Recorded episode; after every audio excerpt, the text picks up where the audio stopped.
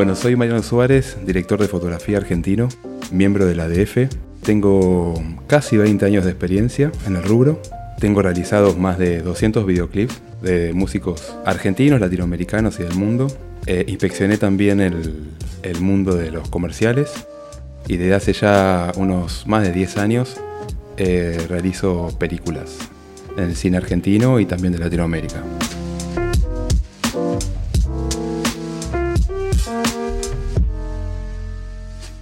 ¿Cómo en tus inicios diste tu salto a la dirección de fotografía, teniendo en cuenta que iniciaste con el tema de la música y también como siendo sonidista?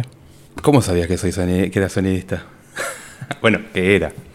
En realidad fue una, una profesión frustrada el sonido. Yo, desde muy chico me gusta la música, tenía una banda de rock eh, allá en, los, en el 98 y siempre tenía mi sueño de grabar música en mi banda, en fin, eh, conocer sobre la grabación de música.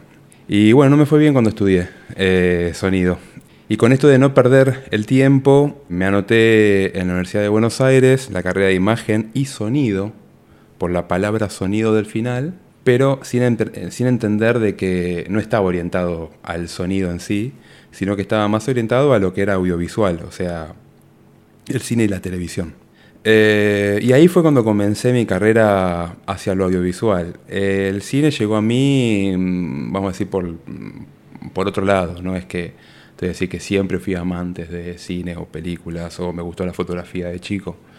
Eh, sí, tengo muchos recuerdos de haber ido al cine, a unos cines característicos, a unos cines característicos del, del centro, de la capital federal, ahí en Buenos Aires.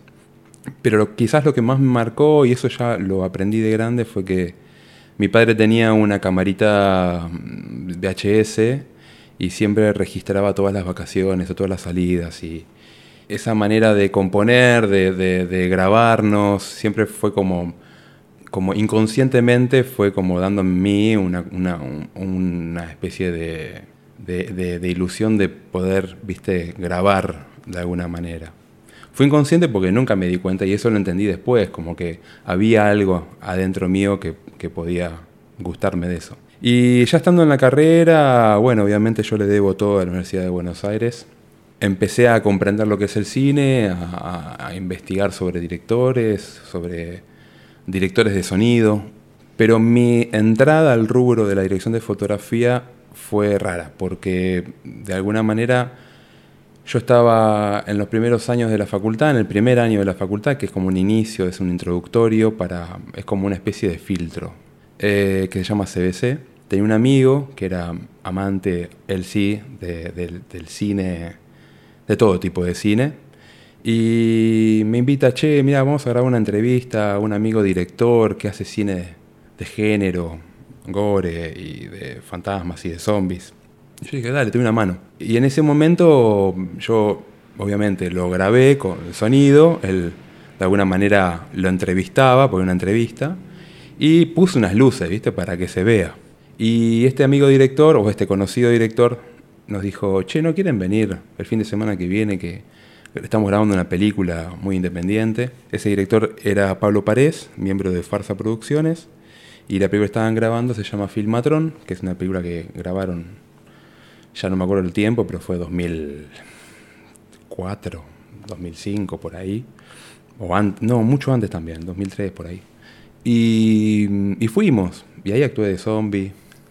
Eh, entendí lo que era grabar una película o, empecé a entender un poco lo que es esta comunidad, esta familia de, grabar una, un producto audiovisual. Y che, bueno, qué bueno, ¿pueden venir el fin de semana que viene? Sí, claro, bueno, y así. Y un día esta productora tenía que grabar un videoclip y bueno, me dijeron, che, venite. En ese tiempo había un fotógrafo en esa productora llamada Diego Chávez, que nada, necesitaba una mano y le digo, che, te sostengo el tergopor, eh, el isopor. Y bueno, fue ese momento donde yo agarré el isopor y no me, y no me, no me solté más del rubro de fotografía. Fue como que ahí entendí realmente lo, importante que es de alguna manera componer y iluminar y a su vez también, digo, componer por la composición visual de lo que capta la cámara, ¿no? O sea, me empezó a gustar mucho más ese, ese otro rubro. No lo dejé de hacer el sonido porque muchas veces cuando hacía el sonido también hacía la fotografía y era muy, muy raro. También vino, vino un momento donde también pude hacer algunas películas como toma de sonido directo. Y también hice la postproducción de esa película que participé como zombie, que era Filmatron.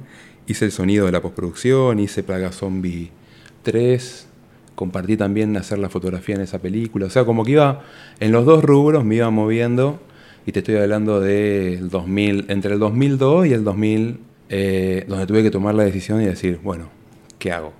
O sea, ¿para dónde voy? Y me incliné para la fotografía. Digamos, después que te diste cuenta de eso, ¿seguiste más un camino, digamos, más empírico de trabajar, trabajar? ¿O también volviste a tomar una carrera más formal de, de fotografía? Es que cuando tomé la decisión de seguir por la fotografía fue porque me decían, che, está este video para que hagas la fotografía. Y ahí empecé laboralmente a hacer la dirección de fotografía de videoclips. no tuve la posibilidad de tener un tiempo de escalar sobre todos los rubros de cámara o de iluminación. Yo tuve mucha suerte porque es como que comencé en un grupo muy reducido de chicos haciendo este tipo de películas y de golpe ya estaba haciendo la fotografía. Eh, tuve un paso muy breve en comerciales como foquista, donde me pude nutrir de otros fotógrafos, pero fue al toque, o sea, ya al tercer comercial ya estaba haciendo la fotografía y no paré. O sea, después de ahí ya ahí comencé toda mi vida laboral, o sea, dentro de lo que es la dirección de fotografía, ¿no? Sin embargo, toda esa etapa previa que tuviste de sonido y música, ¿de alguna manera te ayudó también como director o fue como aprender de, cero y dejar todo ese aprendizaje atrás? No, no, para nada. O sea, todo lo que tenía en mí, que era eh, todo este gusto hacia el sonido, de alguna manera lo rítmico lo llevé a la, a la fotografía. Hice mm, hasta el día de hoy. Hay muchas eh, composiciones lumínicas que lo pienso desde lo rítmico.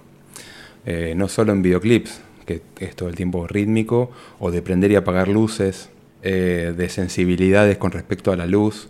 Todo eso es como que hasta también, o sea, eso a mí me influye mucho la música en lo que es la, la fotografía, sino que también cuando me inspiro en alguna apuesta o en alguna referencia, creo que la música también es importante, como la pintura, como otras películas, en fin. Pero a mí la música es como que siempre me va a condicionar todos los momentos de mi vida. Y hablando, también tengo entendido que hiciste ciertas especializaciones, tipo como en el SICA. ¿Hasta qué punto eso también te ayudó a tu formación, esta, este camino más académico en contraposición a lo que es lo más empírico que es ir trabajando? Como te dije, yo yo estudié en la, facultad eh, que es de la Universidad de Buenos Aires, una facultad que es dan arquitectura, diseño y urbanismo, y lo que comprende de diseño, bueno, está dentro de lo audiovisual, que es el diseño, imagen y sonido. Es una carrera que fue muy teórica, o sea, yo aprendí todo lo que sería de alguna manera ser un realizador, pero desde el punto de vista más teórico y no desde la práctica, no teníamos práctica como a mí ya en el segundo año de la carrera ya sabía que me gustaba la fotografía, yo tuve que buscar esa especialización por fuera de la facultad, pero sin desprenderme de todo eso teórico que me daba la facultad en sí. O sea, por ejemplo, en la facultad tenía un estudio pelado, de alguna manera. O sea, no había luces, no había cámaras, o las cámaras que habían eran muy, eh, muy hogareñas o viejas. Entonces, bueno, eh, la UBA tenía un convenio con el Sindicato de la Industria Cinematográfica Argentina, donde, bueno, podías, si estabas estudiando ahí en la UBA, podías especializarte en el rubro de lo que vos te guste en el cine, en esa escuela del SICA. Y esa escuela yo estuve dos años, donde yo me pude especializar como director de fotografía y así es un centro de formación donde pude filmar en fílmico y aprender bien, de alguna manera, todos los roles y todo lo, todo lo que se desarrolla ahí en la, en la fotografía audiovisual. Así fue mi complemento de alguna manera, pero también considero que mm, el estudio o la, universidad es el 30% de, del saber o de lo que uno tiene que adquirir. Creo que el 50% es la búsqueda y la motivación de, contenidos propios, o sea, de, poder buscar cosas que, que lo nuevo, o que fue lo viejo, o quién es tal, ¿no? O sea, por ejemplo, si te gusta la fotografía, buscar la última película que ganó el Oscar, bueno, quién hizo la fotografía, bueno, buscar, o sea, investigar sobre editores de fotografía, sobre directores, en fin, ver, ver, ver. Y eso es el 50% de, lo que uno debería nutrirse. Y el otro 20% es eh, lo laboral. O sea, salir a la calle y pelearla. Básicamente a mí me dio mucho eso. Así que bueno, es un complemento de esos tres núcleos muy fuertes, ¿no? En esta que fue tu etapa de aprendizaje, ¿qué características tenía, digamos, la industria argentina audiovisual? Tengo entendido que es una industria muy grande, es como que, como muy grande, no podría pensar que sería más fácil entrar, o en realidad es mucho más difícil teniendo en cuenta la, la, competitividad del mercado. Eh, es difícil, es difícil, es una industria complicada porque no es que vos accedes con un currículum, eh, es una industria que tu trabajo habla de vos, de alguna manera. Entonces llegar a tus primeros trabajos también cuesta. Primero tenés que, bueno, trabajar de onda o buscar los proyectos y tener suerte. Me parece ese condimento de la suerte es muy importante. Yo justo caí en un momento de inflexión donde se cambiaba el mundo analógico a lo digital. Entonces eso a mí también me ayudó mucho. No es porque no haya filmado con lo analógico, al contrario, tengo experiencia en lo analógico, pero creo que nos abrió las puertas lo digital a muchos realizadores o eh, técnicos que nos desarrollamos en la imagen con esta nueva tecnología. Entonces a mí me abrió muchas puertas ese cambio. Justo agarré ese momento. Y lo otro que a mí también de alguna manera me benefició mucho fue que yo entré por el lado del género. O sea, yo mm, siempre, además del, género del videoclip en sí, que es una industria muy, pero muy rica en, Argentina, eh, las películas que hago eh, son de un género en particular, o sea, o por lo menos cuando yo empecé, que era más de género suspenso o de terror o un policial, entonces tuve esa, esa entrada, ¿no? Como por atrás y fui escalando de alguna manera. O no sé si escalando, pero por lo menos me dio la posibilidad de hacer más y más películas. Tengo entendido que ya había hecho películas antes, pero tu primera película, digamos, un poco grande fue Hermanos de Sangre, mm. o sea, que fue financiada por el Inca.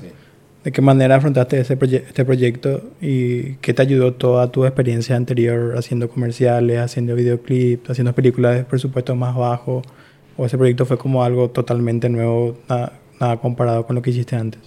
Bueno, Hermanos de Sangre fue mi primera experiencia en cine real eh, con todas las dudas y todas las incertidumbres. Una película mm, de un género extraño, porque una comedia negra, un director que no habíamos trabajado antes, que es Daniel de la Vega. Es una película que a mi entender, o en ese momento me dio mucho, eh, pero realmente considero que es como que yo no le, no le pude dar todo lo que realmente quería darle. Pero como fue la primera vez, siempre te, das con, e, quedas con esa, esa cosa media, viste, rara. Eh, así que básicamente es eso lo que te puedo decir, hermanos. Si vos me decís, ¿y te gusta esa película? Y yo no. Eh, prefiero hablar de la segunda o la tercera, que por ahí ya es como que, bueno, pero gracias a hermanos tuve experiencia. O sea, supe cómo encarar los proyectos que siguieron después, ¿me entendés? Básicamente es eso. Pero sí, fue mi primera película financiada por el Inca. Quisiera hablar lo que es el tema del estilo. ¿Cómo es un estilo de un director de fotografía? ¿Cómo vos definirías tu estilo y de qué manera llegaste a ese estilo? ¿Fue como una experimentación hasta encontrarte o fue más bien tratar de guiarte por referencias y a, partir de eso, digamos, encontrar tu, tu, propio camino? Uy, ¿sabes que lo que vos me preguntás? Eh, no, no tengo una, una respuesta porque no sé si el otro de alguna manera encuentra en vos el estilo, ¿viste? Como que a mí me cuesta de alguna manera darme cuenta. Sí es como que tengo ciertas cosas que me gustan, a la, o sea, al, momento que hago la fotografía en sí, de una película o de algún proyecto audiovisual, pero no sé si lo puedo considerar mi estilo, ¿entendés? Eso, como que no, no, no, no podría decirte, no, soy de trabajar contra luces fuertes o esto y lo otro. Eh, creo que para cada proyecto uno se va adecuando un poco a, lo que le toca hacer y también a la poética del director, porque no es lo mismo trabajar con ciertos directores que con otros. Entonces, si bien tiene uno una personalidad, pero creo que es el otro quien me tiene que decir, vos tenés tal estilo. Me parece a mí. No, no, yo no, no te sabría decir cuál es mi estilo. En una entrevista habías comentado una frase que, que dijiste que te gustó mucho, que es que la luz más importante es la que se apaga. ¿Puedes explicar un poco en profundidad ¿Por qué esta frase te, te gusta tanto? Ah, sí, me gusta mucho esa frase. Bueno, sí, es una frase que de alguna manera trato de implementarla cuando hago mis diseños de iluminación. Quizás es un, un, poco eh, prepotente, pero me gusta pensar la cuestión de, de, empezar desde lo negro a iluminar. O sea, de alguna manera, eh, o sea, yo siento que cuando uno ilumina es como cuando un escritor encara la, o un pintor encara una hoja en blanco un director de fotografía es lo mismo, uno encara de alguna manera un, espacio oscuro donde uno tiene que empezar a, dirigir la, atención del espectador, ¿no? porque con la luz y con las composiciones de la cámara uno lleva esa atención del espectador a lo que uno quiere que vea realmente. Entonces, como me gusta esa dirección y esa interpretación también de la luz, eh, está bueno también saber cuándo estamos sobreiluminando o no. Entonces también es importante esa luz que se apaga de alguna manera. No es poner y poner y poner y poner. Eh, en el mundo de estas cámaras nuevas donde la sensibilidad es tan, tan fuerte, o sea, donde hay cámaras que son muy sensibles, quizás ya ahora eh, lo que manda es el diseño de iluminación y no la cantidad de luces, ¿viste? Va, más por lo literal de la, de, la, frase. No sé si dijimos la frase, pero básicamente la frase es... Eh, para un director de fotografía o para mí, de alguna manera, la luz más importante es la que se apaga. También en unas ocasiones llegaste a comentar que, que sos como un director de fotografía muy intuitivo, que te manejas mucho por la intuición, pero al mismo tiempo también llegaste a comentar que para vos la pre es muy importante, tener una buena preproducción. ¿De qué manera estos dos conceptos que parecerían muy contrarios conviven en, tu trabajo o para vos realmente no, no son contrarios? No, sabes que para mí no son contrarios porque de alguna manera la intuición surge cuando de alguna manera vos las cosas las tenés claras. Entonces, ¿qué quiero decir con esto? Eh, por eso hay que respetar los tiempos del trabajo, ¿no? O sea, uno tiene una instancia de preproducción, una instancia del rodaje, ¿no? Y una, instancia de postproducción de esa pieza audiovisual. Y la instancia de la preproducción es muy importante porque uno ahí construye todos los cimientos, de alguna manera. O sea, bueno, hay un montón de procesos creativos que se dan en la preproducción, pero me parece que la preproducción es muy importante mm, sacarnos todas las dudas, establecer bien todo lo que se va a hacer. Entonces, con todos esos cimientos bien, pero bien fuertes, uno en rodaje es como andar eh, en bici sin rueditas, de alguna manera decimos. Eh, ya que tenés toda esa construcción, ahí en rodaje vos podés empezar a, a romperla. ¿Por qué me refiero a eso? Porque me pasó varias veces en proyectos, que por ahí lo que vos pensaste en, en un scouting o, en todo el proceso de, previa, en ciertas escenas no funciona. Pero vos ya tenés un pie, o sea, vos ya tenés un piso como para decir, bueno, ok, para, esto no funciona, entonces, ¿cómo replanteo esto? Y ahí te vales de, tu intuición o de, reformular eso que vos pensabas que era tan fuerte y de alguna manera vos ahí ya tenés como ese, ese poder de girar de alguna manera. A eso me refería con el término de intuición, ¿no? Poder llevarte un poco por algo, porque vos ya estás como, estás pisando sobre el piso, bueno, ahora empecemos a saltar o a hacer otra cosa, a eso me refiero.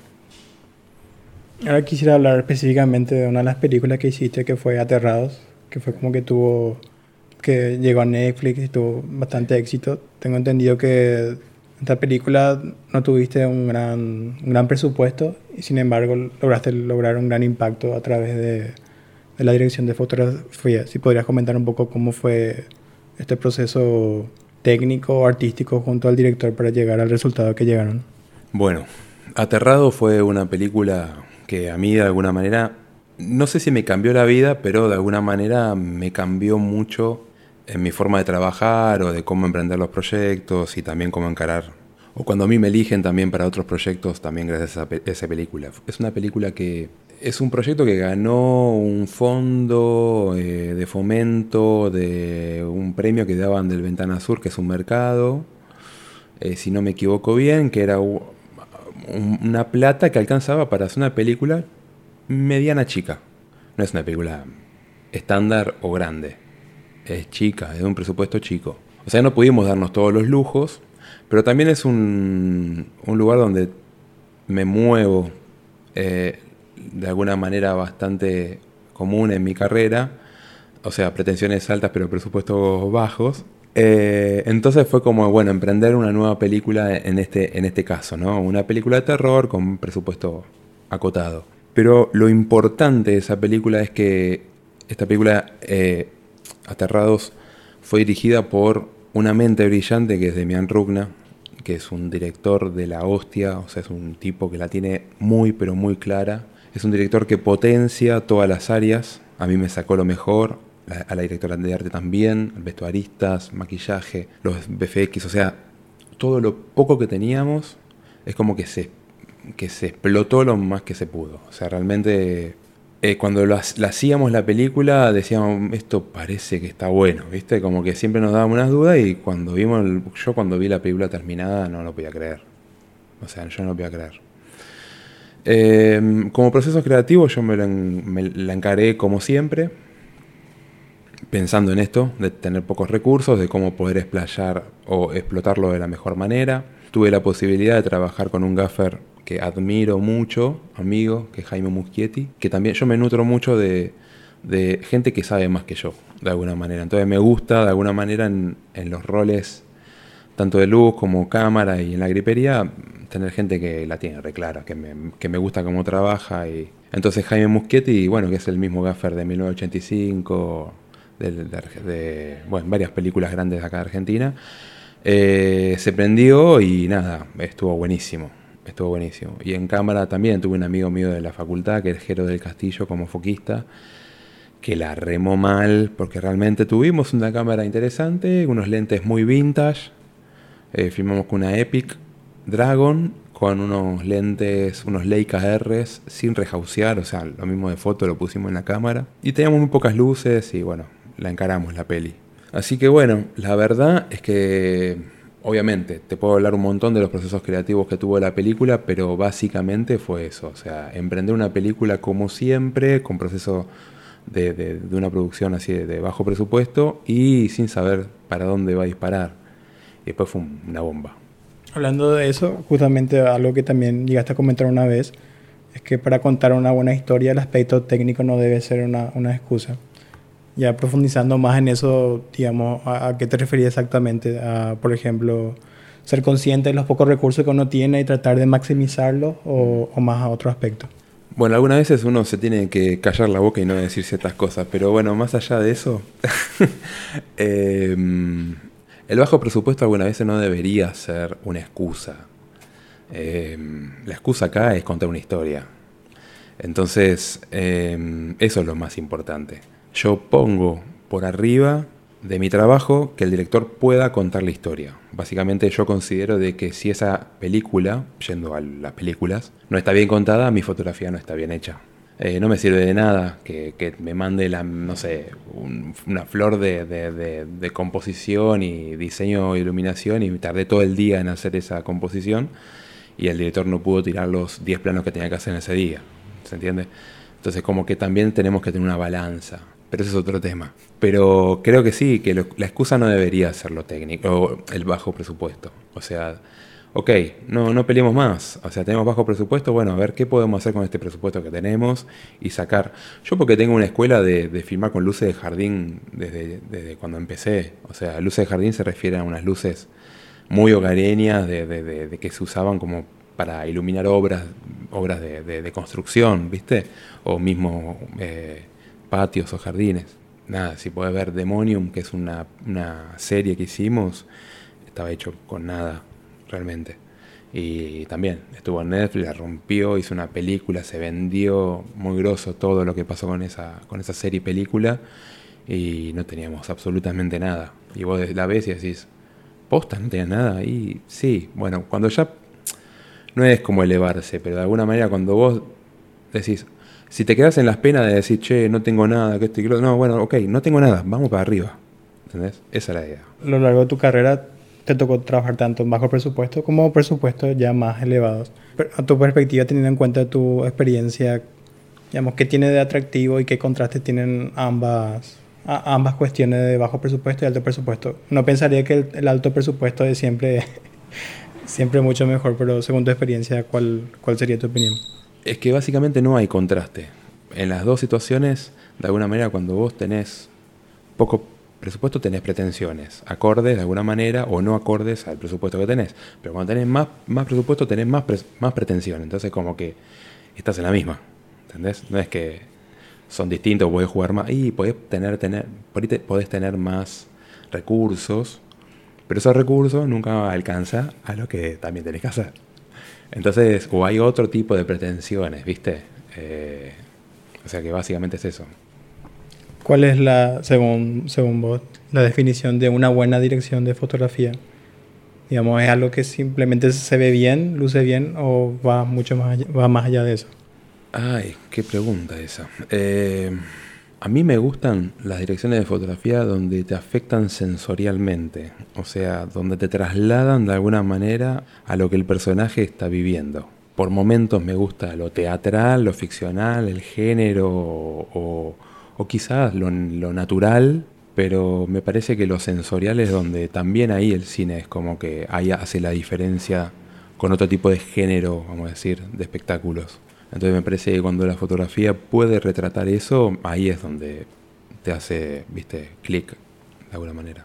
¿Qué crees que tiene la dirección de fotografía y por eso hoy en día, digamos, te seguís dedicando a eso?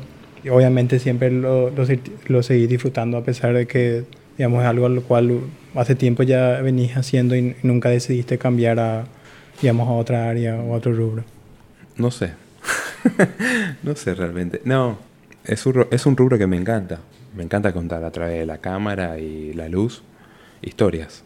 Todas las películas son desafíos nuevos. No es que de alguna manera me aburro, pero es como que siempre en cada paso que uno da empieza una nueva experiencia, entonces eso también Quizás también viene más que nada por el género, ¿no? O sea, por ahí está bueno ir y pisar la comedia en un momento, o un drama, o el suspenso. Entonces, eso también te tienta. O también manejar diferentes presupuestos. Pero, no sé, la verdad que me gusta. Punto. Me parece que va por ahí el tema. Contar historias con la luz y con la cámara.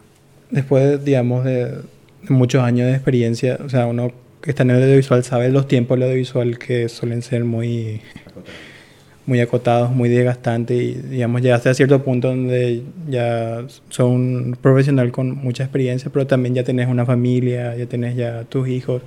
¿De qué manera uno encuentra ese equilibrio, digamos, emocional entre el trabajo y, la familia para, para seguir viviendo? Em, wow. ¿En dónde encuentro? De alguna manera es como una especie de esto que uno que esto lo que uno hace es como un legado que va a dejar y es como que uno hace esto por de alguna manera por por tus hijos o por tu bienestar y por el bienestar de ellos, por dejar algo también, ¿no? Entonces como que veo más por ese lado. Ahora, no sé, como una mirada media heroica, pero no sé si soy tan heroico. Eh, eso, no sé, no, no, sé dónde lo encuentro, pero básicamente me, me, tienta a, cambiar, a, jugar, a, investigar nuevos rumbos, pero básicamente es eso, no, no, no sé. A ver, teniendo en cuenta tu experiencia, ¿cuál es la perspectiva que tenés, ya sea tipo del cine argentino, ya sea el cine latinoamericano a futuro, haciéndote un contraste en cómo era cuando empezaste y cómo es ahora? ¿Y cómo, ¿Y cómo ves que será más adelante? Eh, dejando el presupuesto de lado y todas las estructuras que son bastante caóticas, yo creo que de alguna manera el cine es una familia, yendo al cine, ¿no? El, mundo audiovisual en sí también, los videoclips o los comerciales, bueno, es distinto, pero si vamos al cine, eh, es una familia y lo que está pasando en Argentina y sobre todo en Latinoamérica es esperanzador con respecto al género o lo que pasa con esos tipos de películas, ¿no?